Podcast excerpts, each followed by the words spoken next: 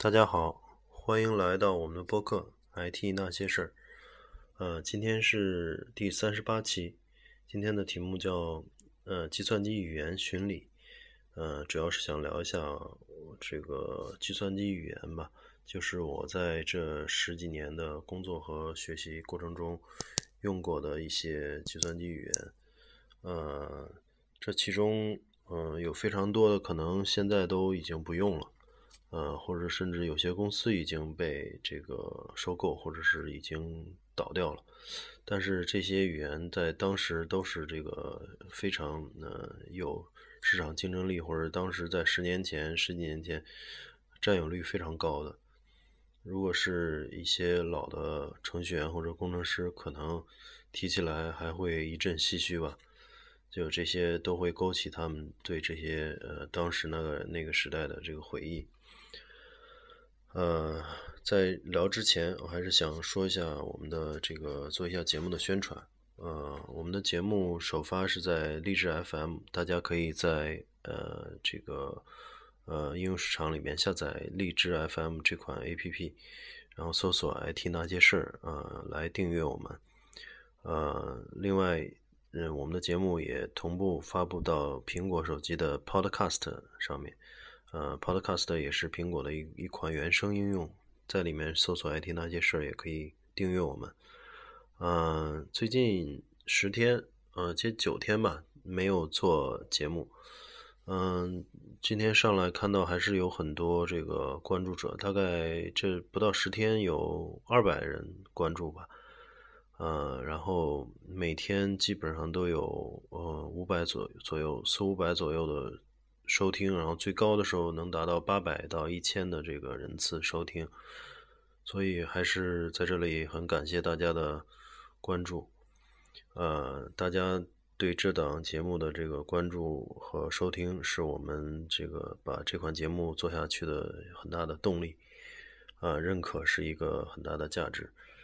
嗯，另外也希望大家关注我们的微信公众号啊，微信公众号也是叫 IT 那些事儿，嗯，同名，呃，这个微信公众号的那个 logo 图标也是跟这个播客的图标一样的，嗯，这个请大家关注，然后呃，关注了微信号，可以在那个后台给我们留言，提一些意见或者建议。另外，在我的微信公众号里面，也有一些我的电子邮箱啊，包括微信的微信号，大家有兴趣可以这个发邮件或者是加我的微信。呃，加微信的时候请注明听众或者读者，呃，这样子我方便去通过。啊，行，那这个还是言归正传，我们今天聊一下这个，呃。啊，对，在聊这个计算机语言之前，我想先聊一下这个，嗯，我这个前一前一周吧，呃，入手了那个 Surface Pro 四，也就是这个前一段我们聊过嘛，就是有一期节目里面，我记着聊的这个对比 iPad Pro 和这个 Surface Pro，啊，最后也是这个纠结了半天，然后在网上搜索了很多文章。嗯，决定还是上这个 Surface Pro 四，嗯，因为这个 iPad Pro 后来也也也有朋友入手，就是后来这个，呃，我觉得还是我的判断没错，就是大家买 iPad Pro 的人更多的是把它当成一个大的这个看电影的东西，基本上是一个大玩具，嗯，因为它还是这个用的是 iOS 这个操作系统。嗯，也就是平板和手机的操作系统，并没有用这个 macOS，嗯，所以这个在呃办公用途或者其他这个桌面用途上，其实是很捉襟见肘的，还是只能再当成一个大的平板。这个就，嗯，我不知道是呃苹果公司是如何定位的。当然，它推这个 iPad Pro 实际上是想打入一些企业市场的，但是这款操这个操作。配备的操作系统呢，又很难去做办公用途。然后我说一下我这个又买的这个 Surface Pro 四，呃，也是在高配和低配低配之间呃纠结了一段时间，啊，最后觉得因为我有一个主力机，也就是苹果的那个 MacBook Pro，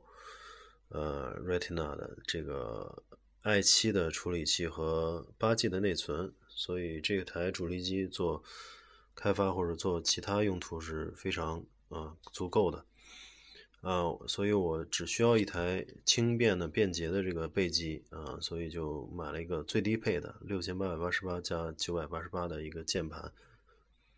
然后这一一两周用下来，觉得 性价比还是非常高，尤其是非常轻，然后屏幕也呃非常细致，嗯，据说屏幕秒杀 Retina，但是这个具体不清楚，但是至少是它的屏幕是跟。Retina 是一个时代的东西，而不像那个 MacBook 这个 Air，它的屏幕还达不到这个 Retina 的级别，所以在这一点上就把它呃把 Air 给 PK 掉了。呃，行，那这个这个我的最近入手的这个机器就先聊到这儿。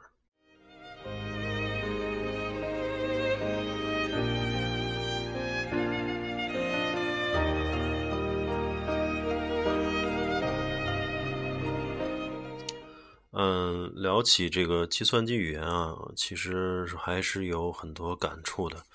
因为自从这个呃进入这个行业以来，或者在大学里面学习以来，啊，这个一直是在各种语言之间这个这个呃嗯摸爬滚打吧。嗯，最早我觉得我接触。计算机语言应该是在初三毕业，我印象是在初三毕业的时候，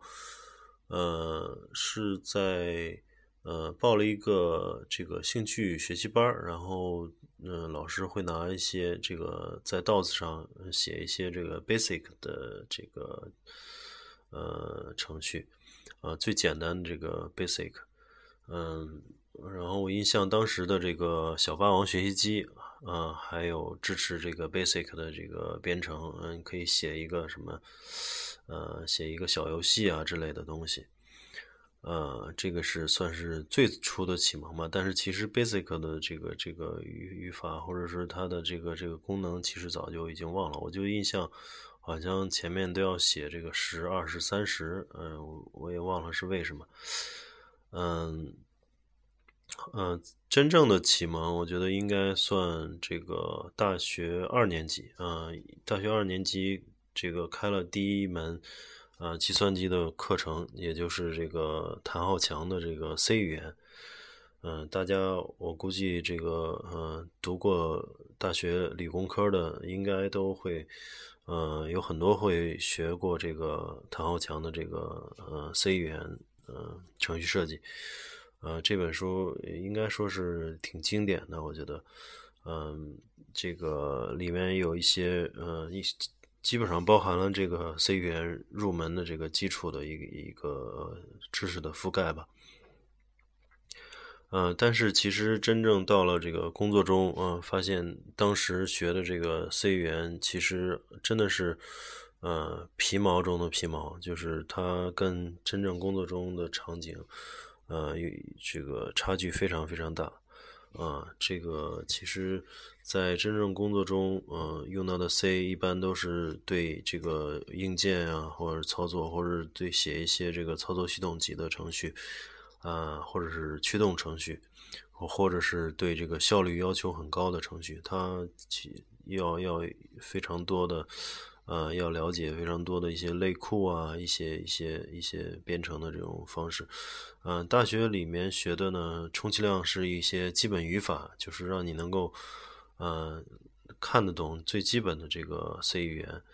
嗯，但是其实，呃，要真正能用起来，还是要学习非常多的这种这种呃编程技巧和这个库，呃，类库的这个这这些东西。嗯，我记着刚从嗯学校毕业的时候，嗯，也在嗯市场上找工作。当时，嗯，这个我本来是想 C 找这个 C 相关的工作，嗯，因为这个大学的时候 C 学的还算不错，嗯，我记着考试也得了九十多分嗯，在整个班级或者年级都还算排在前面。但是真正去找工作的时候，嗯，发现无论是答别人的这个题啊，还是这个被面试直接问问题，啊，都差得非常远。呃，当时也挺那个心灰意冷的。嗯，后来就这个去网上投简历。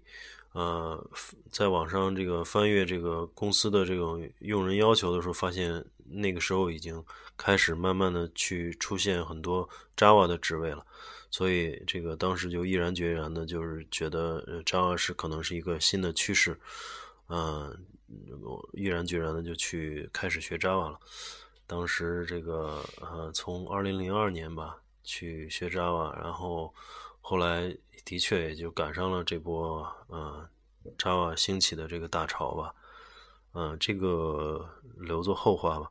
嗯，我还想说，这个除了 C 语言，在大学还学了一个语言叫汇编。这个语言可能是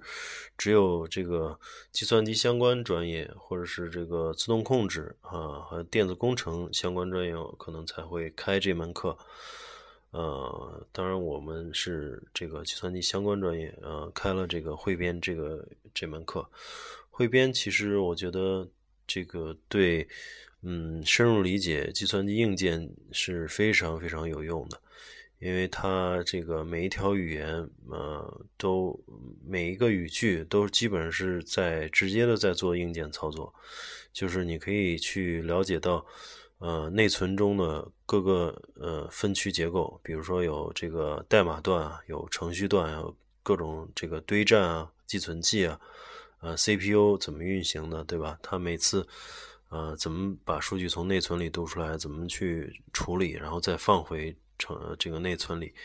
这些都是在一条一条的汇编语句里边去呃写的，一条呃在汇编语句里去写的，所以你。在如果学过汇编的话，会对这个呃计算机的这个原理会有很深的认识。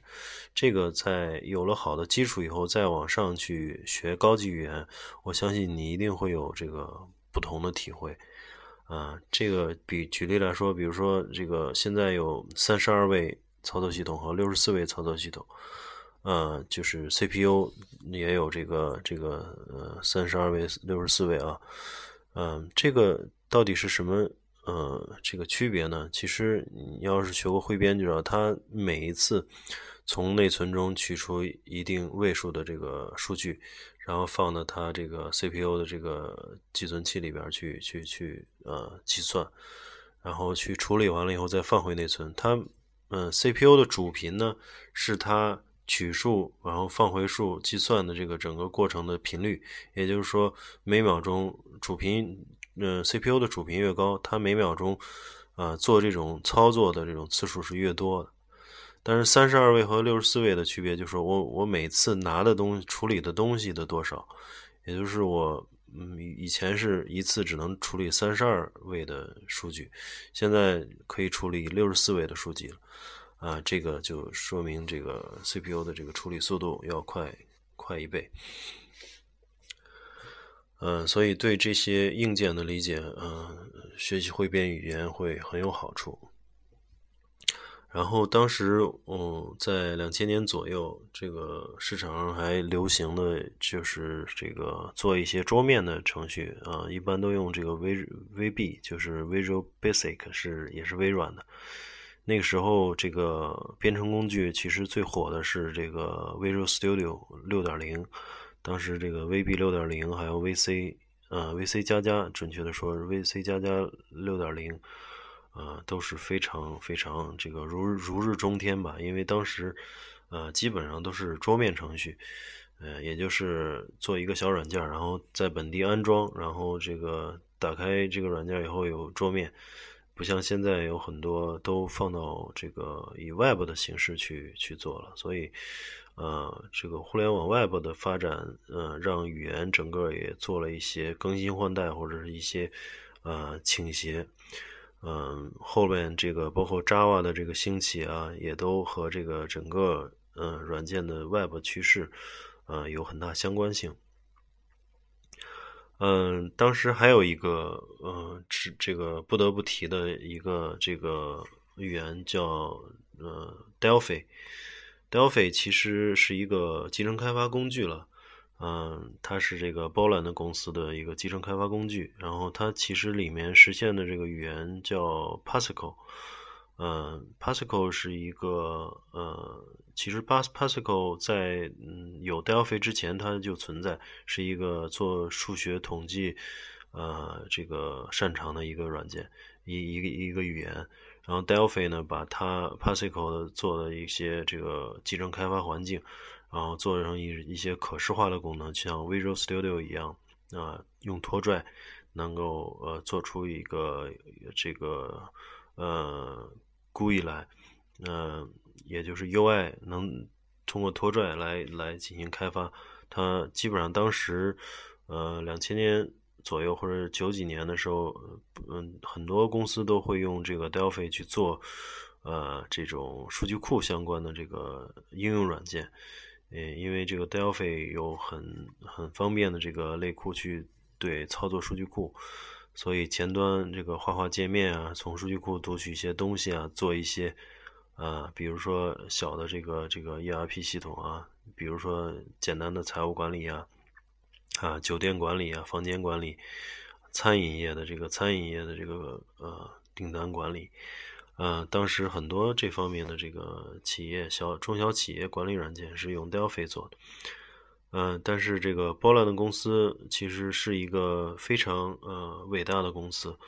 嗯，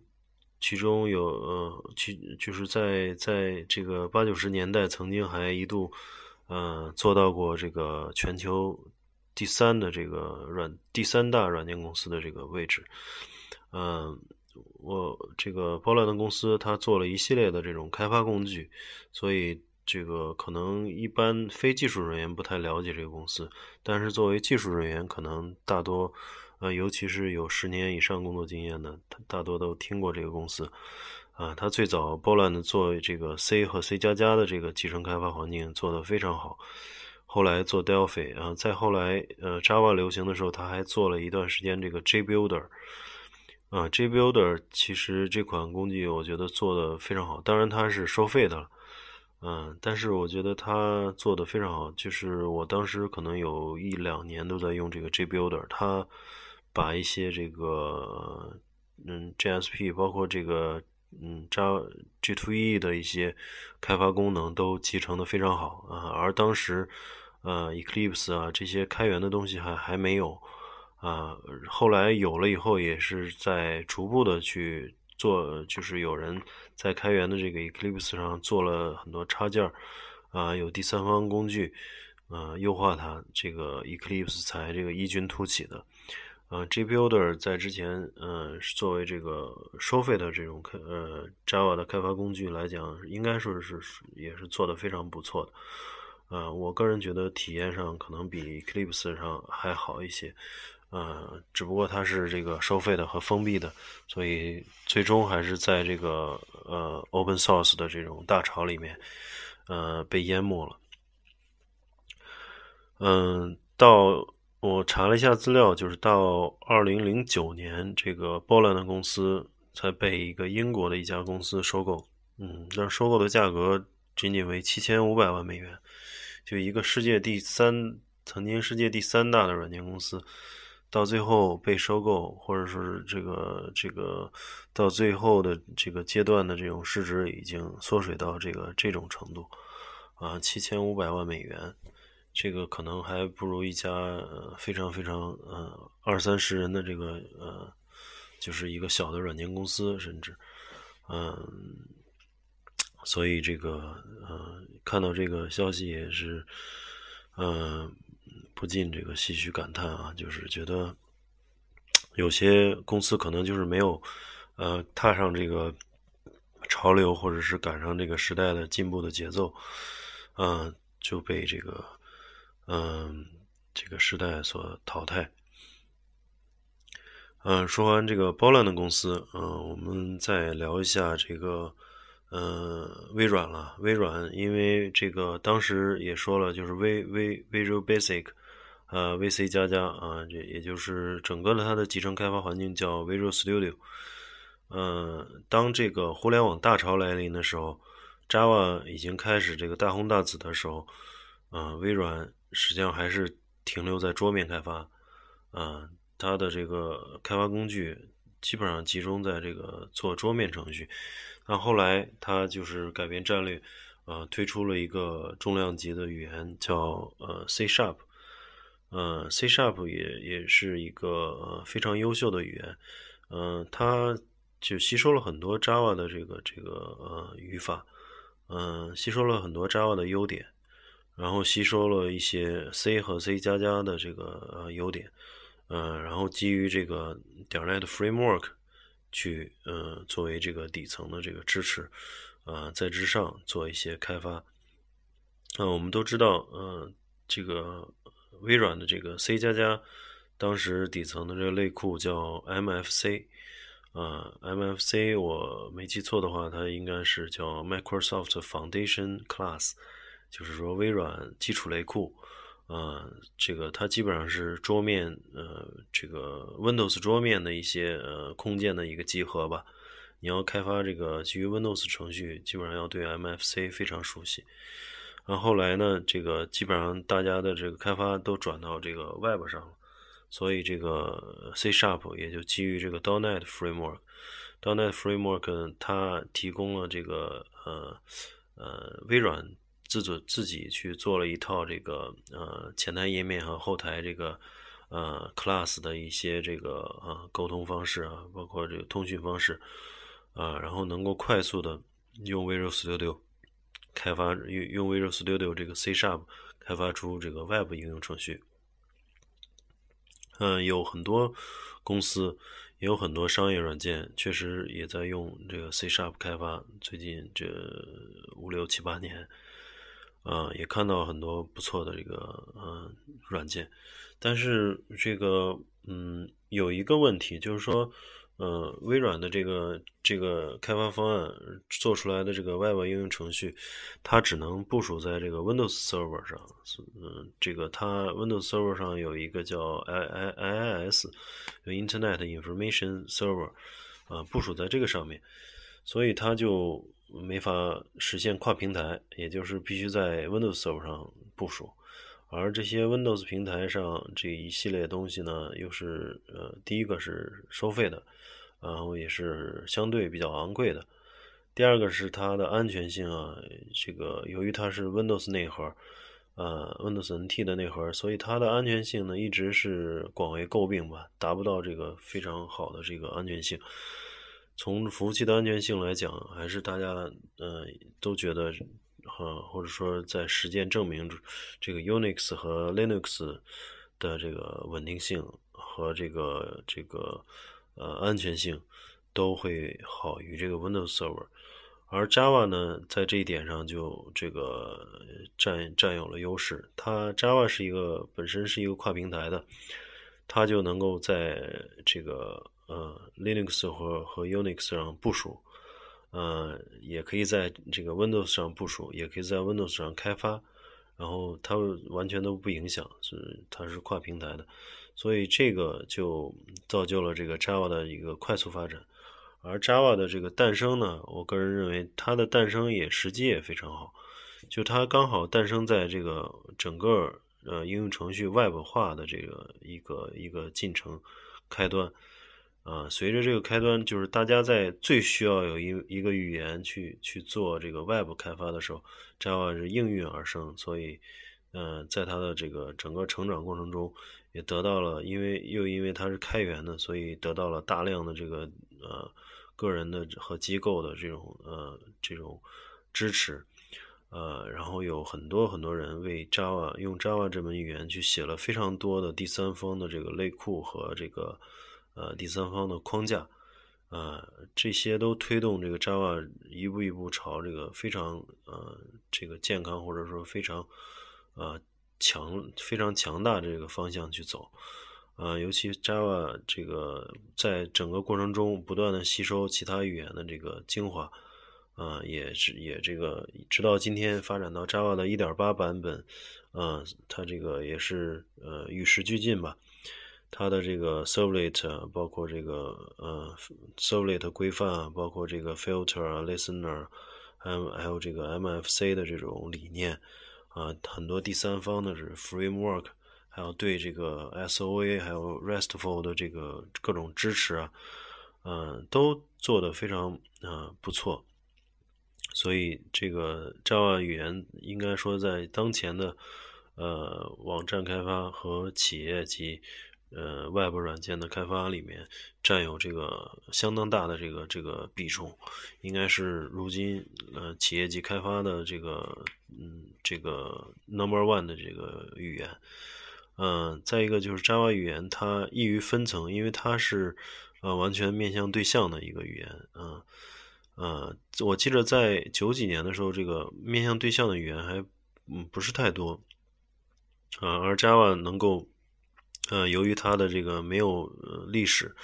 没有这个这个呃呃历史包袱，不像这个 C C 呃 C 加加可能还有这个 C 的历史包袱，呃，Java 是完全没有历史，它是一个崭新的一个语言，它就能够拥抱。啊，最新的这种设计理念，所以它是它的这个面向对象，包括它的这个抽象层次啊，包括这个，呃，这个它的一些新的特性，都是它呃这个广为传播或者是应用的这个呃关键点之一。嗯，所以现在嗯，在 Java 的那个企业级应用里边。呃，因为越来越复杂的这个业务逻辑，包括前端啊、中呃终端还有后端，呃，包括数据库端，呃，这个 DO DAO 层啊、Service 层，还有这个呃前端 Web 层，嗯，由于这个程序越来越复杂呢，大家就嗯从这个使用者的角度，就需要这个语言能够去对一个呃呃一个应用逻辑进行更小的力度的划分。然后更多层次的划分，让每一层变得比较简单，这样子这不断的分层和这个划分更细的力度，呃，来把这个系统的这个复杂度，呃，这个提高的这种这种带来的软件复杂度的影响，呃，就通过这种架构的分层来逐渐这个降低。所以 Java 这个很好的去呃做了这件事情，就是在大型的嗯这个互联网应用里边，通过用 Java 实现了呃这个系统的这种呃分层，然后不光是分这个这个前端和这个 Service 层和 DAO 层，而且能够这个呃这个用这个 SO。SOA 啊，还有这个，呃，各种手段去进把力系统划分为更小的这个力度，啊，这样子越小的，呃，划分的越多，力度越细，呃，每一个小的这个分系统或者小的模块就更容易这个，呃，这个复杂度就降低了，而且这个，呃，更可控一些，更可测一些。然后这个出问题的这个呃可可调试的这种可能性也会呃好一些，而不是像有些语言像呃 PHP 啊这些语言啊，它如果要面面对这个非常呃简单的网站还可以，它如果面向这种非常复杂的逻辑来讲，如果把这个复杂的逻辑没有封装好，没有这个很好的分层的话。啊，那调试起来，或者是这个真正去纠错起来起来，或者可维护，再维护起来是非常大的一个灾难。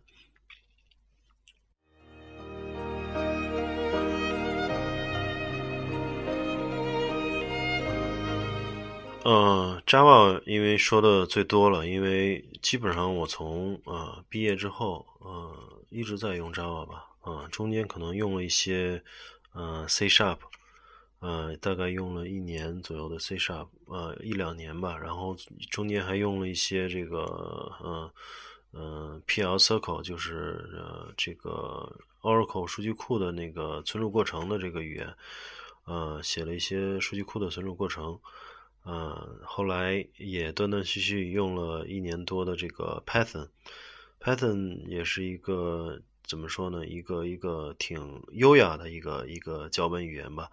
它能够去，它这个语言这个呃，因为这个也是最近出来的，最近几年才才流行的，它集合了这个很多语言的这个优点啊，所以它的这个呃，包括它的这个语法啊，包括它的这个。简练、简洁程度啊，包括它的异常处理啊，等等等等，它还是呃做到非常非常简单和优雅的，呃嗯，但是 Python 我觉得可能做 Web 来讲，它并没有太好的优势。嗯，PHP 呢也改过一些，帮别人改一些网站也用到过。呃，PHP 呢，据这个。喜欢 PHP 的人说 PHP 是世界上最好的这个语言，但是这个因为我用的并不多啊，而我只用简单的一些网站，我觉得它的代码这个混在这个页面里面是嗯挺不优雅的一件事情吧，它很很难像 Java 那样做到这个前后台分层。所以它对于简单的页面还好，对于特别复杂、业务逻辑比较复杂的这种页面来讲，嗯，它会很难维护，或者是很难这个 debug，或者很难这个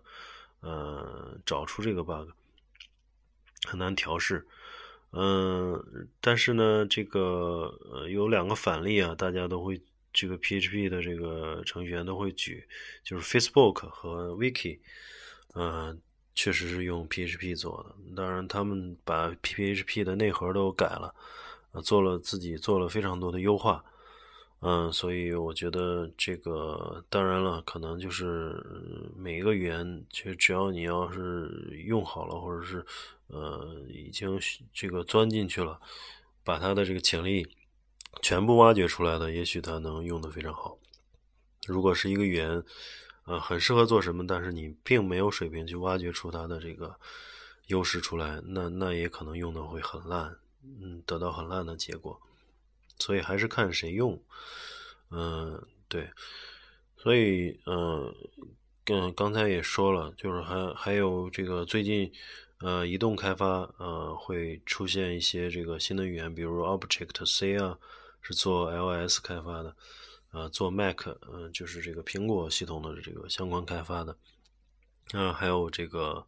呃，这个苹果公司又推出了一个叫 Swift，Swift，Swift，呃，就是呃，可能比 Object C 更容易上手，或者是更呃，怎么说呢？更更简洁吧。呃，苹果公司可能对它寄予厚望，希望它能够逐渐替代 Object C。嗯。这个我都没有用过，呃，还有还有一个用过的，就是像这个 Linux 上的 Shell，其实 Shell 也不算是一门语言嘛，其实算是一种脚本，但是在 Linux 上有很多呃任务啊，或者很多自动化的这些呃这些这些 task 都需要你去用 Shell 去实现，Shell 相当于是把 Linux 上的所有命令，呃。这个排列组合放在一起来完成你的特定任务，呃，其实用好了它的功能也是非常强大的，啊，这基本上是我所用过的这个，呃，这个大部分语言吧，啊，其他我没用过的，像最近还有一些像 Ruby 啊，还有什么 Scala，还有什么 Go，Google 又出了一个 Go，啊，据说也非常优，非常好用，或者非常优雅。啊，有机会大家可以尝试一下。当然，最呃做一个总结啊，就是其实每种语言，嗯，当然都有它的这个优点和缺点，嗯，有适合和不适合的这个应用场景。呃，作为在一个公司里面，或者还是说是在个人团队，或者是你这个应对你要做的这个工程，或者你要完成这个活来讲，它还要分到底是单人还是团队。单人当然。你可以选择你最最这个得心应手的这个东西来，啊，你只要能觉得你用这个语言能实现就可以。但是如果要是对于团队来讲，那么要考虑到这个团队的技术储备能不能把这个技术或者这个语言用好，而这个这个要做的这个工程或者这个项目，呃，公司内部的这个懂这门语言的人能不能去呃完成它？然后，如果要是借助外部招聘这个工程师的话，它的难易程度，呃，它的市场价格其实都是呃考虑的因素。现在为什么这个很多平台还是这个用 Java 去做？啊，也其实也是因为这个市场上 Java 的人非常多，它的这个呃呃选择也非常多，所以这个价 Java 工程师的这个价格也也也这个。呃，相对的这个可控吧，呃，所以这个用选这个这门语言是相对是保险一些的。如果选择比较偏一些的东西，那么呃，还真的去需要去在招聘上下很大功夫，呃，必须招到这个这个这门语言的这个这个高手，呃，所以呃，也是一个综合考虑吧。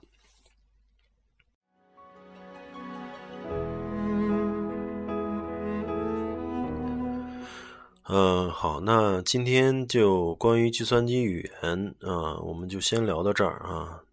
这个大家有什么呃见解或者是建议意见，可以通过微信公众号啊后台给我们留言。